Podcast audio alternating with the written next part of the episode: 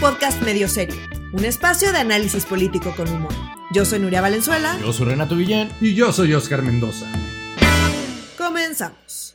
Hoy vamos a hablar de por qué algunos estados no le quieren entrar al INSABI, del movimiento político que tiene a la UNAM en jaque del relajo con las pensiones del IMSS y de los nuevos partidos políticos. Pero antes de empezar con todos los temas, tenemos que hacer eh, los tres un acto de contrición, de, disculpa pública. En efecto, no fueron. Perdón. Sí, no fueron sus nervios. La semana pasada no hubo podcast. Por nosotros no quedó. Lo grabamos tres veces, lo intentamos subir. Pero ya ven ustedes que la tecnología eh, luego es caprichosa y aunque no, digo, diciendo que mejora nuestras vidas, en realidad los complica, pues algún maldito gremlin, algún mendigo eh, eh, virus de transmisión sexual computacional nos lo hizo, nos hizo imposible que subiéramos el podcast. Les agradecemos mucho. O somos los peores millennials, güey. Yo sí soy, tú eres el peor millennial. Tú eres el peor millennial. Bueno, eso ya lo establecimos. no, creo que también influyó que lleva como tres meses sin apagar mi computadora. Ah, también puede ser. Una disculpa porque sí nos comprometimos a darle seguimiento en la semana y tampoco, lo hicimos. tampoco, güey, yo soy pésimo con las redes sociales, una disculpa de verdad. Pero les agradecemos a todos los que estuvieron pendientes de nosotros, nadie se murió, nadie fue cooptado por la mafia en el poder, aquí seguimos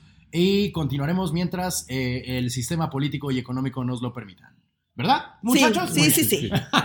Perfecto. pues comenzamos después de esta gran disculpa pública al público en general. Correcto. Y vamos a empezar con eh, uno de mis temas favoritos, puesto que tiene uno de los nombres más tontos que me ha tocado escuchar en la vida, ¿no? El INSABI, el Instituto de Salud para el Bienestar, porque claro, la salud para el malestar, el que todo el mundo sabe, ¿verdad? En fin. Eso era lo que teníamos antes y ahora es para el bienestar. Ah, muy bien, la salud para el malestar. Sí. ¿Y cuál es la salud para el bienestar? ¿Qué está pasando en el INSABI? Ok, el INSABI, como ya habíamos dicho, eliminaron el Seguro Popular y ahora es el INSABI que pretende darle... Em, servicios médicos y medicinas. en, principio, el objetivo es en los tres niveles de salud, o sea, desde las cosas más básicas hasta intervenciones muy especializadas, em, de manera gratuita a toda la gente que no cuenta con seguridad social. Es decir, insiste, en fin. Etcétera, etcétera. Ajá. En teoría. En teoría esa es la idea. Entonces eso ya existe, ya se echó a andar y cada estado se tiene que adherir. No, ¿Qué le implica? dieron la opción de adherirse. Bueno, sí, le dieron la opción de adherirse, tienes razón. ¿Qué implica adherirse? Que eh, ahora esos servicios de salud van a ser, eh, van a correr a cargo de la federación. Ok. Entonces, hay algunos estados que se negaron a adherirse. Ya se terminó el plazo para tomar la decisión de adherirse o no. Ok. Y algunos estados decidieron no adherirse.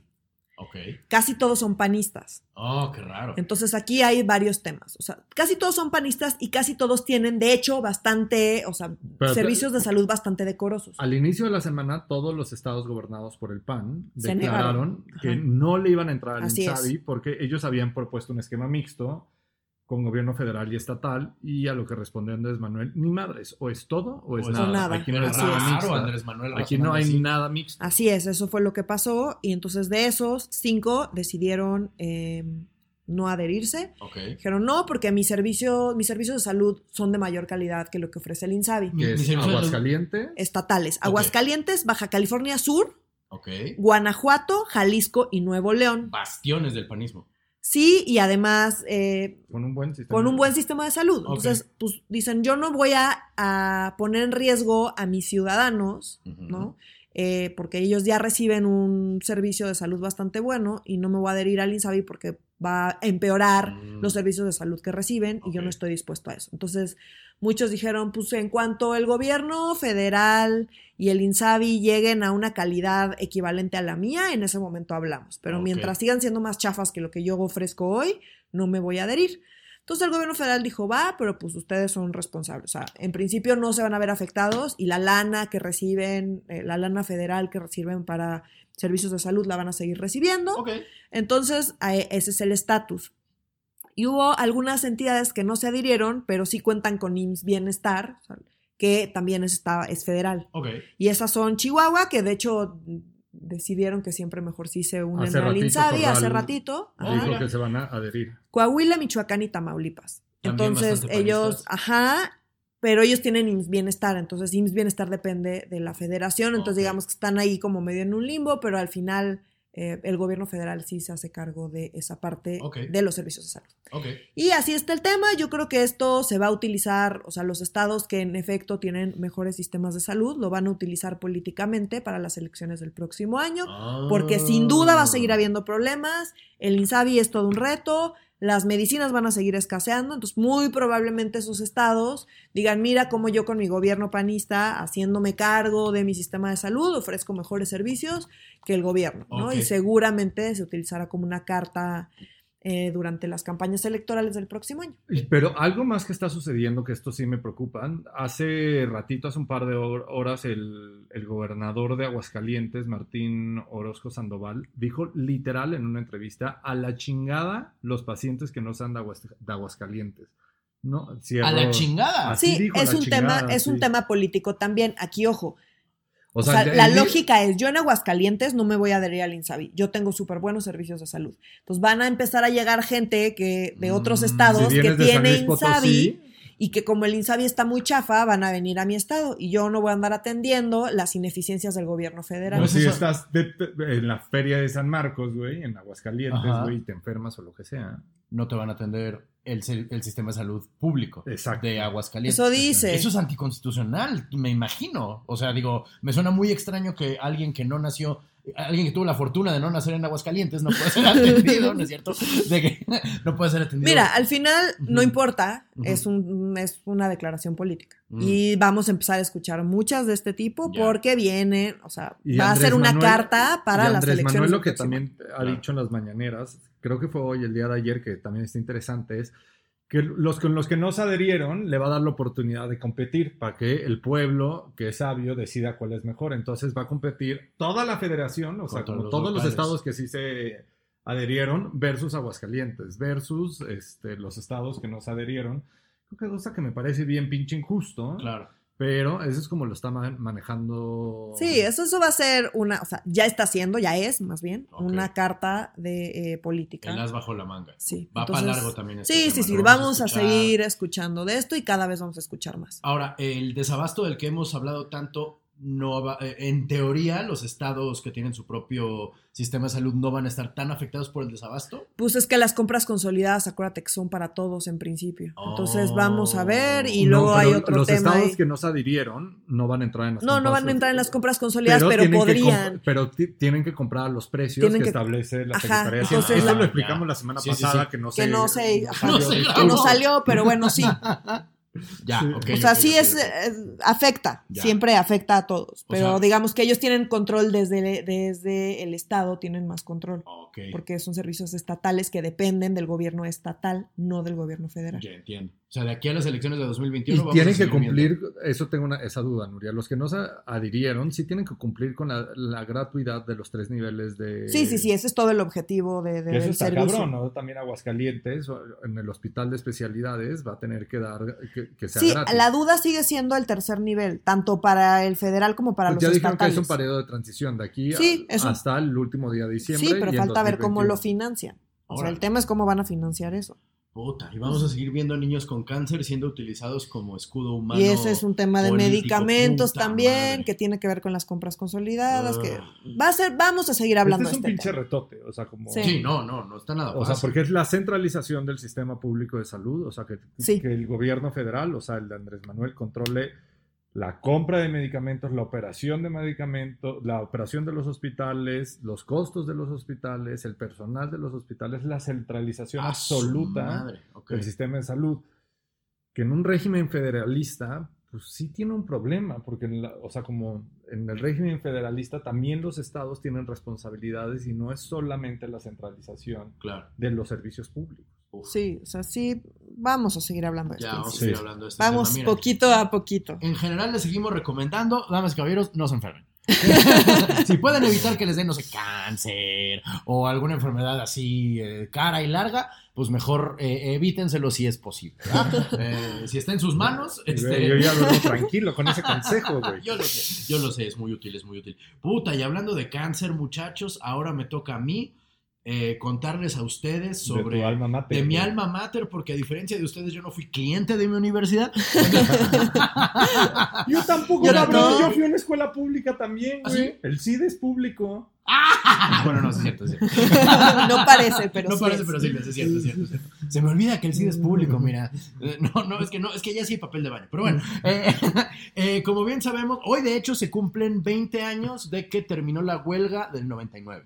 Es decir, hoy hace 20 años entró la PFP a lo que ahora es el Auditorio Che Guevara, ¿no? Es, bueno, lo que, lo que desde siempre ha sido el Auditorio Che Guevara, pero que se llama oficialmente este. Ay, cabrón, ni me acuerdo el número oficial. No importa, en fin. El caso es que la UNAM, a 20 años de este hecho tan lamentable y que todos lo recordamos, que por defender la gratuidad de la universidad, el, la huelga pinches dejó de obedecer. Huelga? Fueron 10 meses, fue casi un año. Sí, no, estuvo muy cabrón. Es decir, el inicio estuvo, el inicio fue muy loable y luego en algún momento todo se descompuso y empezó a haber una confusión cabroncísima. Y el caso es que tuvo que entrar la policía para eh, desalojar a los paristas. Bueno, eh, este año eh, los paros en una... Primero no todas las escuelas están en paro, hay que hacer esa distinción muy grande. Una cosa es un paro, es decir, que los estudiantes en asamblea deciden terminar, digo, deciden hacer una pausa en las clases para, no, para irse a sus casas, sino para, para tomar decisiones políticas respecto al tema que el paro, que, a lo que el paro obliga. Es decir, en el, en el caso de la huelga del 99, querían aumentar, querían poner becas, eh, digo, no becas, este, cuotas a la UNAM y dijeron, no, pues vamos a hacer un paro para evitarlo.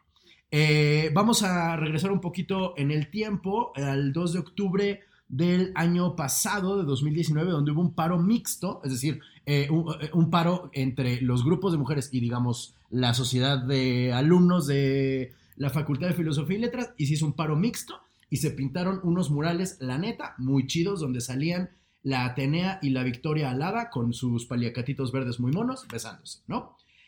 Y entonces eh, hubo un, otro paro el 18 de octubre por la violación de un estudiante en el CSH Sur, con el cual se hubo paro en polacas y en filosofía y letras. Me acuerdo, sí.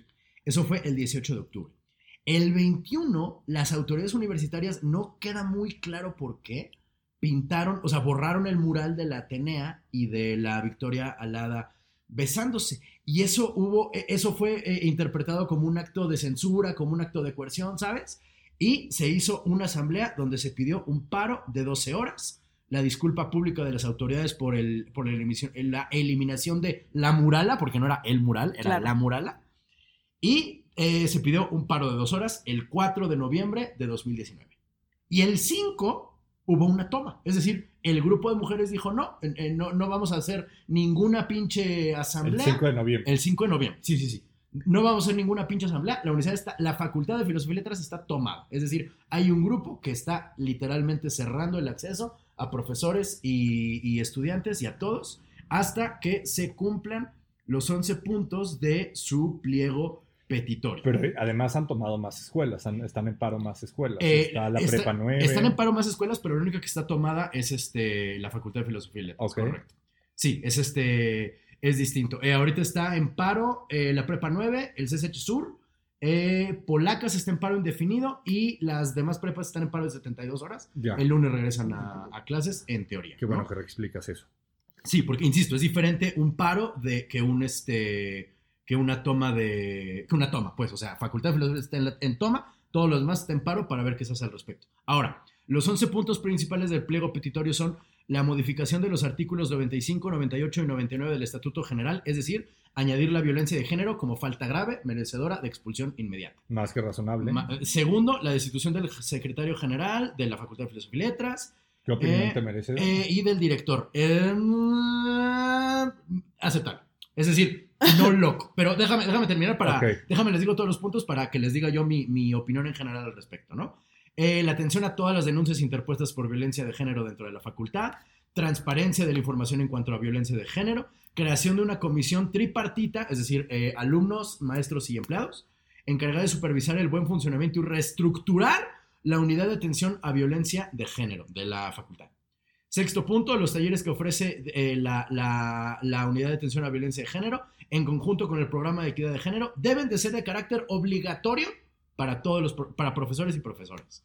E implementación de una serie de cursos y materias con perspectiva feminista en toda la facultad. Acompañamiento psicológico para todas las víctimas de violencia de género con o sin denuncia formal. Documento firmado que se aseguren las no represalias, disculpa pública y por último, respeto a los espacios, a los espacios de organización que se han generado en el marco de esta coyuntura y que consideramos consideran el, el grupo de mujeres organizadas necesarias para nuestra seguridad, acompañamiento, contención emocional y retroalimentación. Creo que los 11 puntos son súper válidos, pero no pueden implementarse en la UNAM mañana como requieren ellas. Es decir, nada de lo que ellos, nada de lo que ellas piden es descabellado, nada pero el problema está en que pidan que sea que ocurra mañana. Es decir, la implementación de que todos los profesores y todos los alumnos, no, perdón, la implementación de una serie de cursos y materias con perspectiva, perspectiva no pueden ni quieren que suceda de día para el otro. la tira curricular. Exactamente, se requieren un chingo de, los cursos lo mismo, toma el diseño de los cursos. Pero bueno, supongo que más bien están esperando a como un compromiso formal de que se está empezando a trabajar en eso, Hoy, el rector del UNAM dio una conferencia de prensa al respecto. Eh, se lavó un poquito las manos, o sea, eh, eh, como siempre en la UNAM se dice, es que hay grupos de intereses oscuros que quieren acabar con la facultad y la universidad. Y chance sí, pero también chance. Pero la, la, navaja de Okram nos dice que es más posible que haya una, una, todo un plan maquiavélico para chingar al UNAM o que es una banda de chavas muy encabronadas y muy radicalizadas que dicen, queremos esta solución mañana. Y que esa es la otra pregunta que te quería hacer. Casi todos los medios lo están tomando del lado de grupos de intereses y que son las Porque eso fue lo que dijo AMLO en, la en las mañaneras, lo que dijo... Lo que dijo es que él veía que él sentía, porque es su sensación, que había mano negra. Cuando sientes este una mano negra no hay duda de que la... Pero, pero después intentaron tomar la Facultad de Derecho el día de ayer, que también no hay unos, unos conatos de violencia. también en Rectoría ayer o La Prepa 9 ya está tomando clases extramuros, o sea, como es todo un pedo, es decir, es, es un problema. O sea, creo que si no se le da la seriedad que merece este tema, creo que algo que nos ha demostrado la historia en UNAM es que los conflictos pueden escalar de manera muy rápida. de hecho, yo creo que esto va a pasar. Es, es, es, lo que a mí me preocupa. O sea, de 72 horas puede ir creciendo y creciendo, de 5 planteles puede crecer a 50. O sea, esto, esto es como una mecha que se prende muy, muy rápido. Sí. Entonces sobre todo si ya se metió el presidente. Esto no tiene nada que ver con el conflicto, ¿se acuerdan lo que sucedió en el ITAM? Ahí sí estás hablando de unos clientes exigiéndole a su proveedor de las atiendas. Aquí sí estás hablando de una educación pública masiva. Este, gratuita y popular, sí, señor. Y que, pues, sí tiene, a mí el pliego petitorio me parece razonable. Lo es no implementable en el corto plazo, pero sí creo que a través de una mesa de negociación se puede lograr. Sin duda. Y en tema de violencia de género es algo que el país ya le tiene que traer, más allá de la pinche alerta de género. no, y la UNAM, y particularmente la Facultad de Filosofía y Letras, es un nido de ratas muy cabrón en ese sentido. las, las, acusaciones contra maestros acosadores y violadores. Bueno, si la endogamia está cabrón en la Facultad de Filosofía y Letras, o sea, si los maestros se casan con sus alumnas todo el tiempo y nadie dice nada, puta, la puta violencia por debajo de, esa endogamia está cabroncísima. Y, yo se los puedo decir que estudié ahí más de 10 años. Este... Ah, porque tú te aventaste aparte dos licenciaturas, en esa misma. No vayan a creer, no vayan a creer que. No, y además mis padres son maestros ahí. O sea, yo soy el fósil más grande de la facultad porque estoy ahí desde la concepción. Desde que era yo feto estaba yo ahí. Pero sí, el problema se vislumbra todavía un poco largo. Yo creo que es un polvorín. Yo creo que se aproxima una una huelga completa indefinida y para ver cómo chingado, es muy probable. Yo, y para ver cómo chingado se, se resuelve. Entonces, pues, pero otra vez, nada más en la Facultad de Filosofía y Letras. ¿O crees que esto pueda como afectar otras facultades? Yo creo que esto puede sin, sin ningún problema afectar otras facultades. Me sorprende que la Facultad de Derecho siga abierta. Y el, y el rector del UNAM, neta, el día de hoy no dio solución. Se, se fue por la tangente. Como siempre le echó culpa a los grupos... Mano negra. Exactamente. Porque, pero a él le responden grupos de choque, que sí son reales, los porros, ¿sabes? Que, que sí son gente no infiltrada, pero son grupos de, de choque que responden directamente a la autoridad del, del rector de la UNAM. Sí, es una... estudiar en la UNAM es una maldición y una bendición. O sea, si tú crees que los procesos burocráticos del gobierno federal son kafkianos, los procesos burocráticos de la UNAM son lo que Kafka tenía pesadillas, ¿sabes? O sea, no lo que escribía, lo que le da miedo a él, ¿sabes? Y así ha sido en todo el caso en cuanto a denuncias de acoso. Ha sido lenta como tortuga, ha habido muerte, coño, lesbi, sí, sí, sin ir más lejos, un, cada, una mujer. Sí, amaneció una mujer muerta. y dijeron que había sido suicidio hasta. Sí, se suicidó con la, casete, con el cable del teléfono. Exactamente. sí, razones para estar enojadas sobran. Sobran. Y la neta, si las chavas quieren quemar, que quemen todo lo que sea necesario, por más que yo ame a la Universidad Nacional Autónoma de México por encima de muchísimas cosas. Si es, si es necesario que se queme, puta, que se queme, a la chingada. Pero sí se está afectando también el desarrollo intelectual y científico de la nación. pero no, o sea, no se puede obviar ya el tema de la violencia de género y decir como es un problema menor. No, no, no. Pinches revoltosas. Y de hecho, pues sí me parece, me parece peligroso que como los comentarios del presidente se reduzcan ahí, ahí le veo mano, negra, negra. Claro. Pues porque Sí, pues es un tema que, o sea, no es cualquier pues tema. yo creo que para el presidente es... tan lejano este tema. no, me queda claro y me preocupa. Si ya, ya les están dando educación pública gratuita, ¿cuál es el pinche pedo, Justamente por eso me preocupa, porque me queda clarísimo, ya me quedaba, pero nada más es recordarme que no es un tema para el presidente. No, mientras menos críticos... Pues las víctimas en general no son un tema para el presidente, ¿no? O sea, fuertes declaraciones, pero cerdísimas, carajo. ¿Sí? En fin, bueno, pasemos a temas un poco más agradables como el futuro terrible que nos espera a todos cuando no haya dinero ni pensiones. Vamos a tener una vejez de la chingada.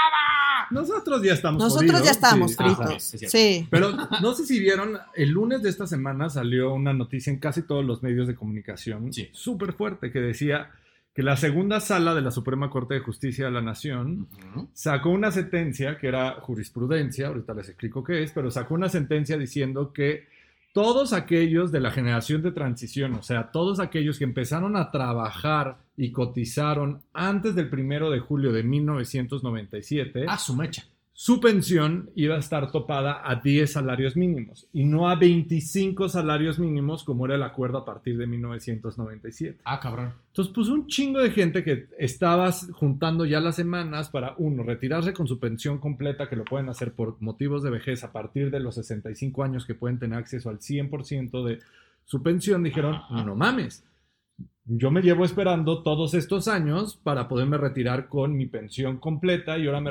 resulta que en vez de tener mis 25 salarios mínimos, solo estoy topado a 10 salarios mínimos. Estás hablando de una pensión de 60 y pico mil pesos se reducía a 20 mil pesos. Sí, lo cual causó... es, lo cual causó un pánico y terror entre la gente.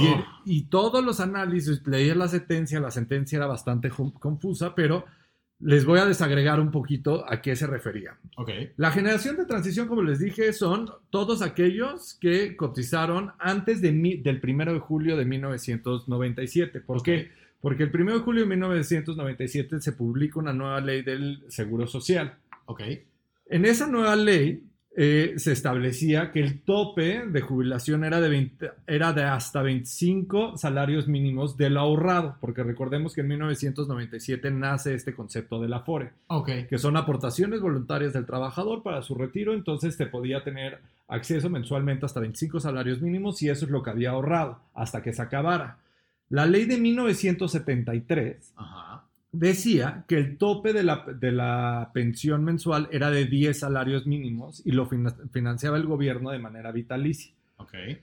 ¿Por qué a partir de 1997 los que cotizaron con la ley de 1973 se les, se les dice, no te preocupes, te vamos a dar hasta 25 salarios mínimos financiados por el gobierno? Por una razón muy sencilla. Porque en 1997 los 10 salarios mínimos no había crecido el salario mínimo en muchísimos años. Ya había sucedido, teníamos arrastrado un montonal de inflación y de crisis económicas. Y cuando en el 73 se crea la, se, se establece esta ley, se establece en un momento de auge económico mexicano, donde decíamos en el milagro mexicano. El milagro mexicano, claro. Entonces, pues era lógico 10 salarios mínimos le iba a alcanzar a la y gente además para tener era una, vida digna. Exacto, y era una maravilla, tú te retiras y el gobierno te va a mantener con 10 salarios mínimos de acá que te mueras, que en ese momento 10 salarios mínimos estaba súper bien. Ah, Pero como la inflación, para 1997 esos 10 salarios mínimos no alcanzaba para, una vida digna. Claro. Entonces se hizo un acuerdo con el Seguro Social este, donde la gente podía elegir o la ley del 97 o la, o la ley del 73 y los que elegían, eligieron la del 73 se les dijo lo de los 10 salarios no te va a alcanzar ni a madrazos, pero vamos, aunque se derogue esta ley, vamos a respetar lo que dice la nueva ley y te vamos a dar 25 salarios mínimos respetados por el gobierno. Obviamente te súper convenía eso.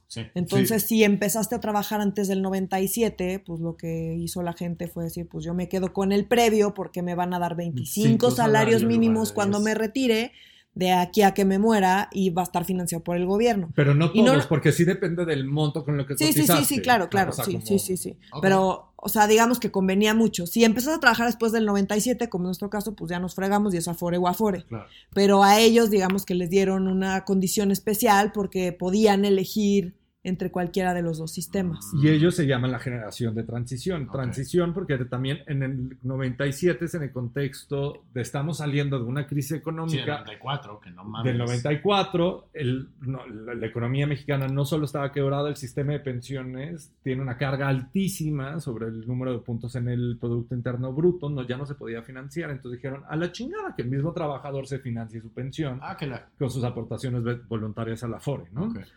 ¿Dónde nace toda esta controversia? Pues si, ya te dicen que tienes, no sé, supón 68 años y que ya valiste madre tu pensión, pues estás que te lleva la chingada. ¿Y por qué la mala información? Porque todos los medios de comunicación lo manejaron como es jurisprudencia. ¿Qué significa jurisprudencia? Tres sentencias en el mismo sentido. Es jurisprudencia. Eso quiere decir que ya ningún caso de este tipo va a llegar a la Suprema Corte. Ya todos los juzgados de todos los niveles están obligados a seguir estos parámetros. Ok. Siguiente punto. Eso no quiere decir que es de aplicación general. no se cambia la ley. No se cambia la ley. Esto es una instrucción a los jueces, no es una instrucción al gobierno. Ok. Entonces, lo siguiente que sucedió, salió al IMSS a decir, esto no aplica para mí, porque yo como IMSS puedo aplicar el criterio que yo ya tenía establecido. Entonces, su consejo de administración el día de hoy jueves salió a decir, ni madres, los pensionados antes del 1 de julio de 1997, esto es súper importante, se les respetan sus 25 salarios mínimos. Ah, Pero... Son cinco sentencias. Son cinco. nuestro abogado de cabecera ah, nos corrige. disculpen, son cinco sentencias. Para crear jurisprudencia. Para crear jurisprudencia. Muchas gracias. Muchas gracias, abogado de cabecera. Esa vocecita de abogado siempre es necesaria en este podcast de radio serio. Pero bueno, este, el IMSS ya confirmó que se quedan los 25 salarios mínimos, que no hay de qué preocuparse. Muy bien. Y que, él no va a que ellos no van a seguir esta tesis eh, de la Suprema Corte, pero lo que sí es muy claro, y esto sí es... No, es, que, aparte, no, o sea, como a quien le corresponde seguirla es a quien... A los juzgadores. A los juzgadores. A, los jueces. ¿Y cuando entra un juez? Cuando alguien Demanda. va con un juez porque está demandando por alguna razón. Si Nuria mañana se quisiera retirar, bueno, no, porque tú estás muy No, pues yo. no, y aparte yo no tengo. el papá de Nuria se quisiera retirar y le dice el IMSS que le, va le van a dar 18 salarios mínimos. Y va y dice, no, lo voy a pelear y lo pelea ante, ante los juzgados. Lo que le van a decir es, pues, sorry, te dan 23 salarios mínimos, pero en realidad te tocaban 10 salarios mínimos, mijo. Exacto. Entonces, eso es lo que si, quieres, si intentas demandar o si alguien te calculó mal o si, o sea, si llegas con un juez para que te den más de 10 salarios mínimos, vas a perder. Ajá. Pero si a ti te correspondían 25, pues te van a dar 25. Mientras tú no vayas con un juez, esto pues no aplica. No aplica y tanto el presidente como el director del Instituto Mexicano del Seguro Social y el Consejo Técnico del IMSS dijeron, ni madres, en esta administración no se van a recortar eh, que además nunca se planteó que se recortaran. Fue una confusión de los medios de comunicación. Fue una confusión que puso a parir chayotes. A mucha gente. sí, por eso es importante la generación explicarlo. De transición es más de un millón de personas. Sí, sí, es importante explicarlo. No, no se reducen las pensiones. Y todos aquellos que ya están pensionados y tienen el beneficio de su pensión, sean 20 salarios o 25 salarios que mínimos, se mantiene. Se mantienen y no importa que la corte genere jurisprudencia. O sea, no, se importa para quién se va a juicio. Exacto. Entonces, si te vas a juicio, vas a perder. Vas a perder porque ya hay jurisprudencia. Pero si no hay un juicio, ya chingaste. Pues te quedas como estás. Y a todos los medios de comunicación que sacaron las notas, empezando por el Reforma, el Universal, el Excelsior, sacaron esta nota ellos diciendo. Es que no tienen abogado de cabecera. No tienen un abogado de cabecera como medio serio. Démosle un aplauso a nuestro abogado de cabecera. Pero qué cagadota, fuera de pedo. ¿eh? Pues mira, es el, es el clickbait, yo creo. Yo, yo nunca le adjudico nada a la maldad cuando puede ser por la estupidez. ¿Sabes? O sea, es para que la gente. Necesitan un abogado de cabecera. Sí, pues mira, pero. Oye, dígame. Y pasando a temas más amables. Sí.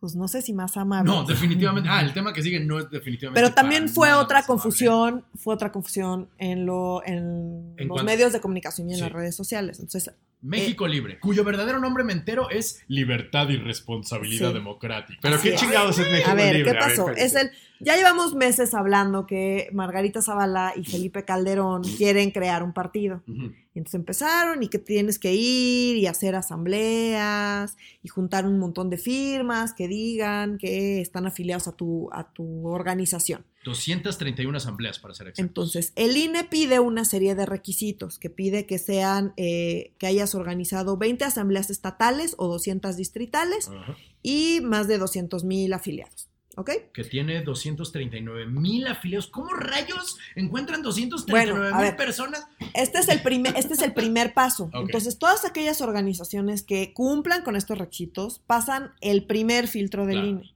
Hasta ahorita eh, van, me parece que cinco.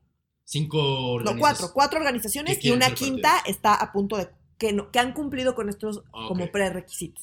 Entonces van cuatro, incluida la de Felipe Calderón. Muy bien. Y hay una quinta que está a punto de cumplir. Entonces, ellos pueden seguir organizando cosas y afiliando gente, ¿no? Em, todavía hasta el 28 de febrero, todavía todo este mes.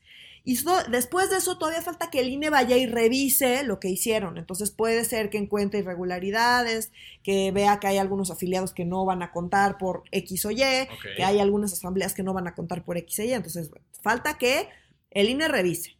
Y que el INE avale que sí, efectivamente cumple con los requisitos. Y que le va a tumbar varias cosas. Y que le van a tumbar varias cosas. Y falta también que soliciten su registro ante el INE.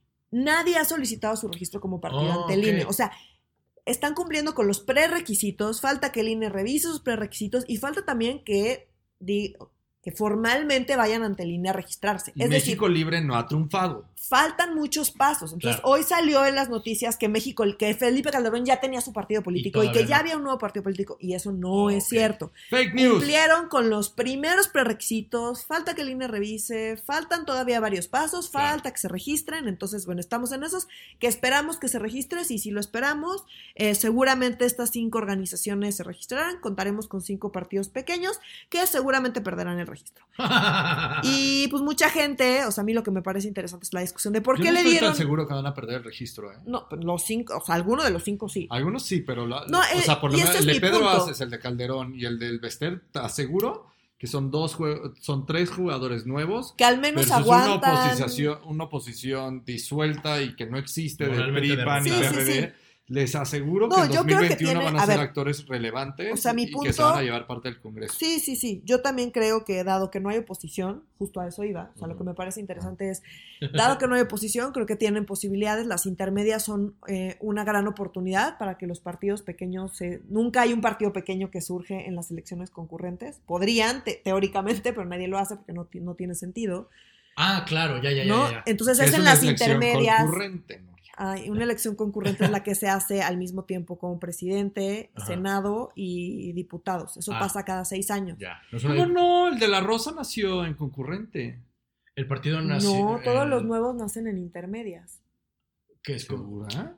El partido de la Rosa. Ah, no, el de la Rosa de, Rincón Gallardo. El de Rincón Gallardo era de, los. Y era candidato presidencial, sí. Que después se volvió y sobrevivieron justo. A menos de que tengas un buen.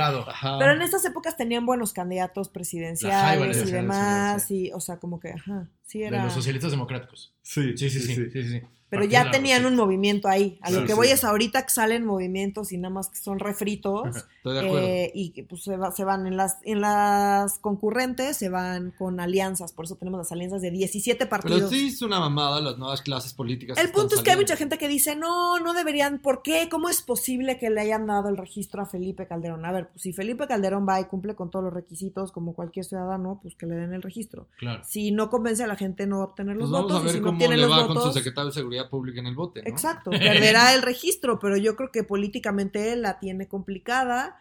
Eh, si pierde o no pierde el registro, no lo sé, ya veremos, pero creo que sí es importante que democráticamente observemos qué sucede. Pero no hizo Margarita Zavala todo un esfuerzo por las candidaturas ciudadanas hace menos de dos años. Ay, te la creíste. No, obviamente no me la creí. Lo que estoy diciendo es que no mame. bueno, pues sigue habiendo candidaturas ciudadanas. Chale. Estoy viendo aquí los nombres de las organizaciones. Que el Bronco se las chingó, por cierto. Sí. o sea, como dijo, de su madre. Encuentro Solidario, Grupo Social Promotor de México. sí.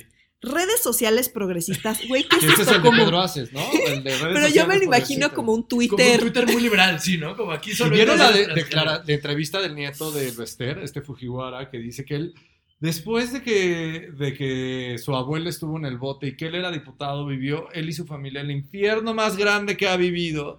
Y que a partir de, ahí decidió que él no se vuelve a involucrar en la política de manera frontal y que ahora se va a dedicar a promover un, un, proyecto de nación porque pues claramente... Eso es lo que México necesita. Ajá. y Fujiwara, la neta, tiene una, una claridad de la visión del país. Es una agrupación política. Asintótica cero. O sea, para volver a conseguir posiciones y seguir apoyando las redes clientelares que controla. Pero eso lo provocó la nula oposición. De acuerdo. Entonces, mi, grupo favorito, perdón amigos, se llama Fomento del Sentido Común para el Desarrollo. ¿Y esa de quién es? No sé. Ah, no, pero esa, esa todavía... Del sentido común está no, esa, todavía no, esa no, no, está ni cerca de cumplir. No, pero dice que por lo menos hicieron una asamblea. Pero está cabrón que el Fomento para el Sentido Común no haya conseguido más que una asamblea. En fin. es otra que se llama México presente, uno que se llama México Blanco, que no sé si sean neonazis o qué chingados, pero... No, pero muy desafortunados. Hijos de la chingada México Blanco. Pero pues en fin, muchachos, esperemos. Este tema también nos va a dar mucho. Sí, vamos a seguir hablando de, esto y vamos a ver. La nueva chiquillada que nomás hace reír al gobierno de la cuarta Pues quién sabe, ¿eh? porque sin oposición y bien Yo creo que a ver, en el PRI ¿qué candidato fuerte tienes? O sea, ¿qué liderados fuertes hay? En el PAN, lo mismo. En el PRD, bueno, eso ni, siquiera tenemos. ya ni hay perredistas. O sea, el verde, pues ya es morena. Este, el PT, bueno, hay más rinocerontes blancos en África que perros. O sea, yo creo que la oposición van a ser de estos partidos. sí, Movimiento Ciudadano, si se ponen las pilas. Movimiento Ciudadano yo creo que es el más oposición que ha jugado. Sí, muy probablemente. Pero en realidad ha jugado ser partido bisagra, no Pues sí, ahorita, pero con todas estas opciones para ser más bisagra y tener, llevar como la... Sí, sí, sí, o sea, hay se va a poner interesante, se va a poner una fundación alternativa, o sea, ni se esforzaron en ponerle nombre. Pues bueno, muchacho de la chingada, en fin. Nos vemos la próxima semana si nos lo permite el sistema social y económico. Para Medio Serio, yo soy Renato Guillén. Yo soy Nuria Valenzuela. Y yo soy Oscar Mendoza. Adiós. Adiós.